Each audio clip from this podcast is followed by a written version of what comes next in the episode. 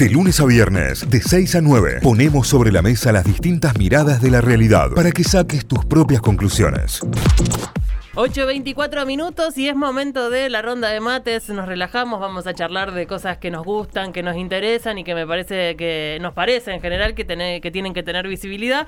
Así que de eso se trata en el día de hoy. Un importante hecho artístico, histórico para, para la provincia, para una localidad en particular y para la historia argentina. Eh, y tiene que ver con lo audiovisual nuevamente. Es una película documental que se llama Esquirlas. Imaginarán todos eh, a qué refiere, pero para más detalles, 26 años se cumplen el próximo mes, o en dos meses, perdón, en noviembre, eh, del atentado en Río Tercero, las explosiones, las explosiones en Río Tercero, y hay una nueva película de realización cordobesa y río tercerense que estará disponible no solo en Córdoba, sino que en Río Tercero y ya averiguaremos en algún otro lugar más para verla. Esquirlas de Natalia eh, Garayalde directora de Esquirlas, que está en línea con nosotros, así que le damos la bienvenida. Hola Nati, ¿cómo estás? Hola Tita, hola Santi, hola Cayo. ¿Cómo, anda? ¿Todo bien? Día. Día importante, la presentación eh, en Córdoba en principio porque va a estar dentro de la agenda del Cineclub Municipal, pero mañana ya en Río Tercero también. Sí, eh, esta noche tenemos la función especial con la presencia del equipo en el Cineclub Municipal y mañana, como decís, va a ser una función re emocionante porque, bueno, va a ser en la ciudad donde pasó todo, eh, donde nací y, eh, donde vive mi familia todavía y, y, es con invitaciones especiales, la función de mañana con familiares de víctimas, damnificados, eh, personas que estuvieron directamente involucradas en el tema, así que va a ser muy, muy emocionante. La de esta noche, porque bueno, yo vivo en Córdoba, el equipo de realización es enteramente de Córdoba, y la de mañana porque, bueno, todo pasó ahí, ¿no? En el día tercero. A, revivir en este formato esa experiencia vivida en el propio cuerpo, ¿no? Eh, contanos un poco cómo surge, me parece muy interesante y empezamos a contarle eso a la gente. Eh, parte del documental tiene que ver con grabaciones familiares eh, que empezaron a filmarse incluso en el momento de la explosión, por lo que entiende. Hay, hay algunas imágenes previas y algunas posteriores, pero son imágenes que tomaste vos cuando eras muy chiquita. Sí, el documental tiene un montaje de, archivos de distinta procedencia, como decís vos, de videos familiares y también hay archivo histórico público de canales de televisión, principalmente de Río Tercero y de Córdoba. Y también de vecinos, vecinas que me, que me pasaron material. Y bueno, el trabajo fue sobre todo de montaje, eh, plantearlo como si casi todos fueran grabaciones familiares, que hay mucho de eso, pero... Eh, todo, digamos, incluso los materiales que no son, están como montados de una forma que para generar esa idea, porque yo quería contar esa historia enorme desde una microhistoria, eh, para que, bueno, cuando la veas te sientas un poco más metido en, o metida en, en, lo que está pasando. Eh, bueno, si no es como inabordable, ¿no? Aturde o abruma cuando son tantos números o tan, una historia tan enorme. Entonces, por ahí esos micro relatos eh, nos permiten un poco conectar con la sensibilidad. Claro, claro, claro. Eh, eh, es tremendo. No, no me imagino hoy, siendo grande, ver y, repasar esos videos, porque es repasar esos momentos también. Digo, en tu caso, los que vos viste y filmaste, pero también reconstruir un poco todo lo que fueron los atentados en base a las filmaciones o testimonios de otras familias, ¿no? Y, que llegan de, de, vecinos y demás. ¿Qué te pasó a vos cuando, cuando te tocó hacer todo este montaje, cuando empezaste a ver todo el de este material? fue tremendo, no se lo recomiendo a nadie, nadie. claro. Eh, mira, te, cuento, eh, ya te dejo, ¿no? Pero una, experiencia que me pasó con una persona de Río Tercero, con Nahuel Barbero de Hipnótica, el año pasado grabamos por los 25 años del atentado, y en una de las respuestas él mismo recordando y recordando, nada, una situación puntual, estuvo al borde de quebrarse y de llorar. No me quiero imaginar lo que es ver esos videos y encima ver tus propios videos. Sí, eh, bueno, yo la otra vez contaba, le decía, hablaba con Roger eh, cosa y, le decía, para mí lo peor eh, no es tanto el, todas las emociones que se te generan, sino cuando te agarra como una anestesia de tanto pasar por ahí. Entonces a mí cuando me cuando cuando perdía ese no sé esa fibra nerviosa o ese contacto más sensible con el material, ahí frenaba, como para volver con más ternura.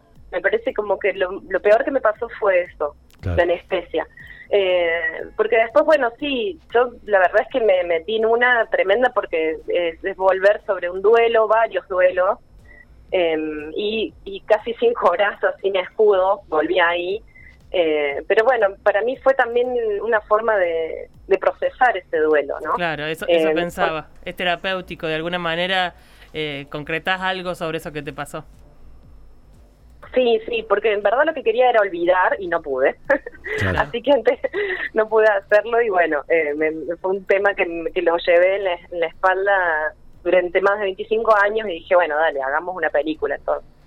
Y una película que además de contar eh, una historia eh, o varias historias en primera persona, porque son está contado así como familiarmente, eh, una, una, mm, película que tiene toda esta carga emotiva para vos, que la tenés que, que, reorganizar para contársela al mundo y que sale al mundo y tiene una repercusión enorme con premios en un montón de festivales, en lugares en donde tienen realidades quizás a diario de, de, bombardeos o, de explosiones eh, y que también la recibieron como un con, mucho cariño a la película. ¿Qué te pasa con, con, los festivales? ¿Cómo venís viviendo esa experiencia?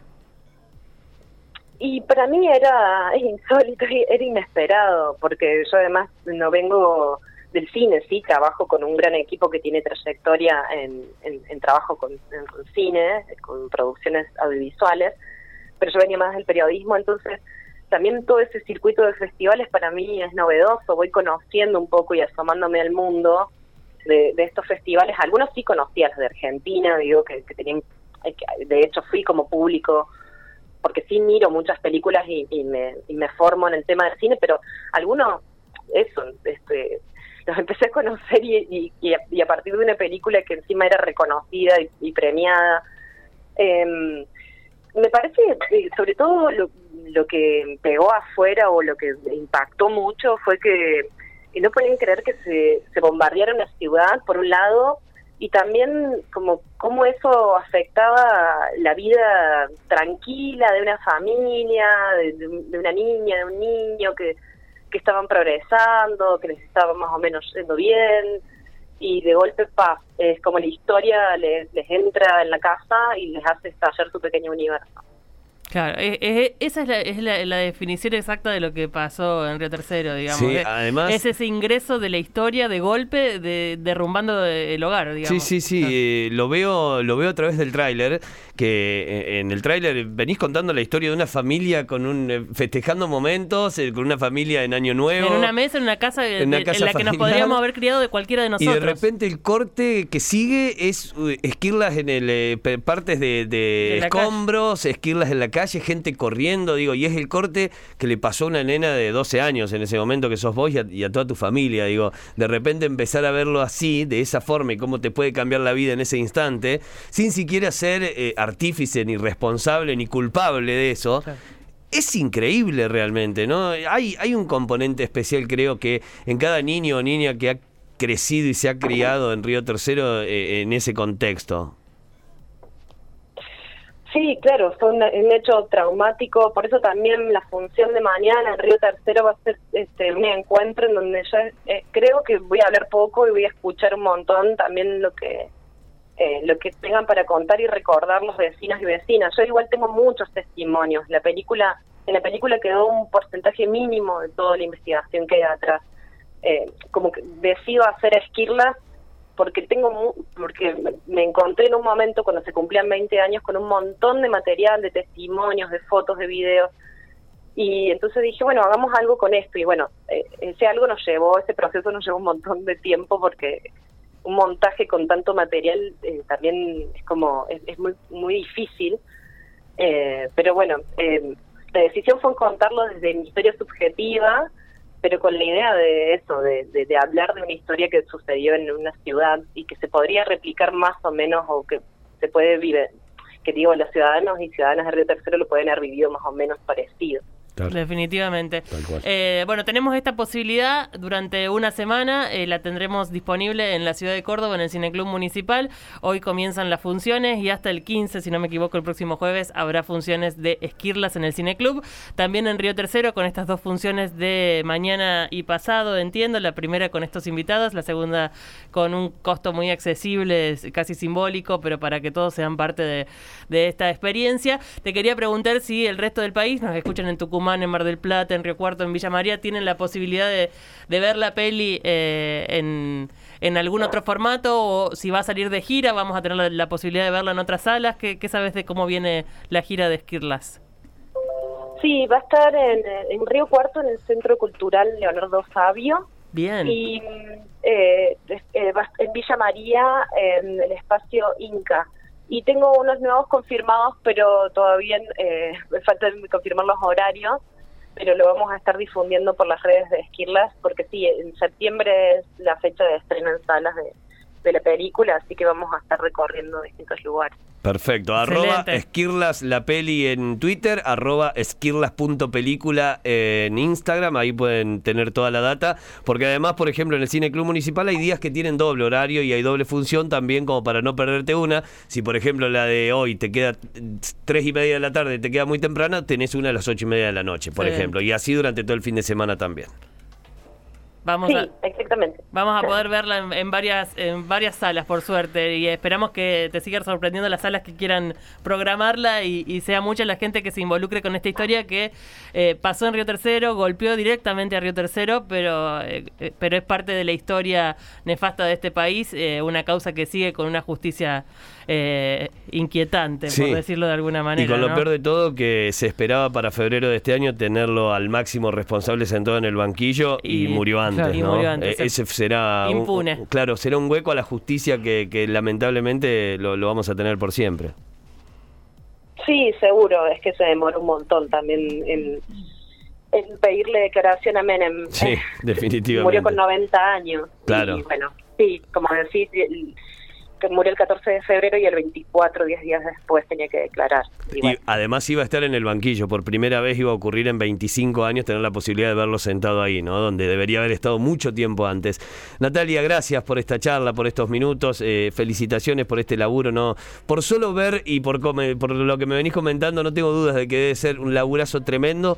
Tengo muchísimas ganas de ir a ver y espero que todos los que estén del otro lado también, porque es parte de lo que nos pasa y es parte de reconstruir algo que ocurrió hace nada, ¿eh? menos de 30 años, o sea que la gran mayoría que está del otro lado alguna referencia directa siempre tiene. Definitivamente. Gracias Nati por esta comunicación y que sea con todo el éxito.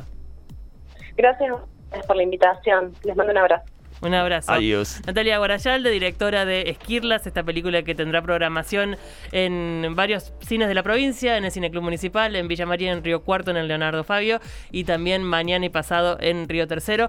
Pasen y véanla, es importante que el arte te involucre con la historia y te, te permita reflexionar sobre eh, qué cosas querés o qué cosas no querés más. Así que por eso hacemos esta invitación siempre a la reflexión. Los jueves hablamos de arte, de audiovisual, hablamos de todo en este ratito. Gracias por estar del otro lado, seguimos con música y en un ratito volvemos. Notify, las distintas miradas de la actualidad para que saques tus propias conclusiones. De 6 a 9, Notify, plataforma de noticias.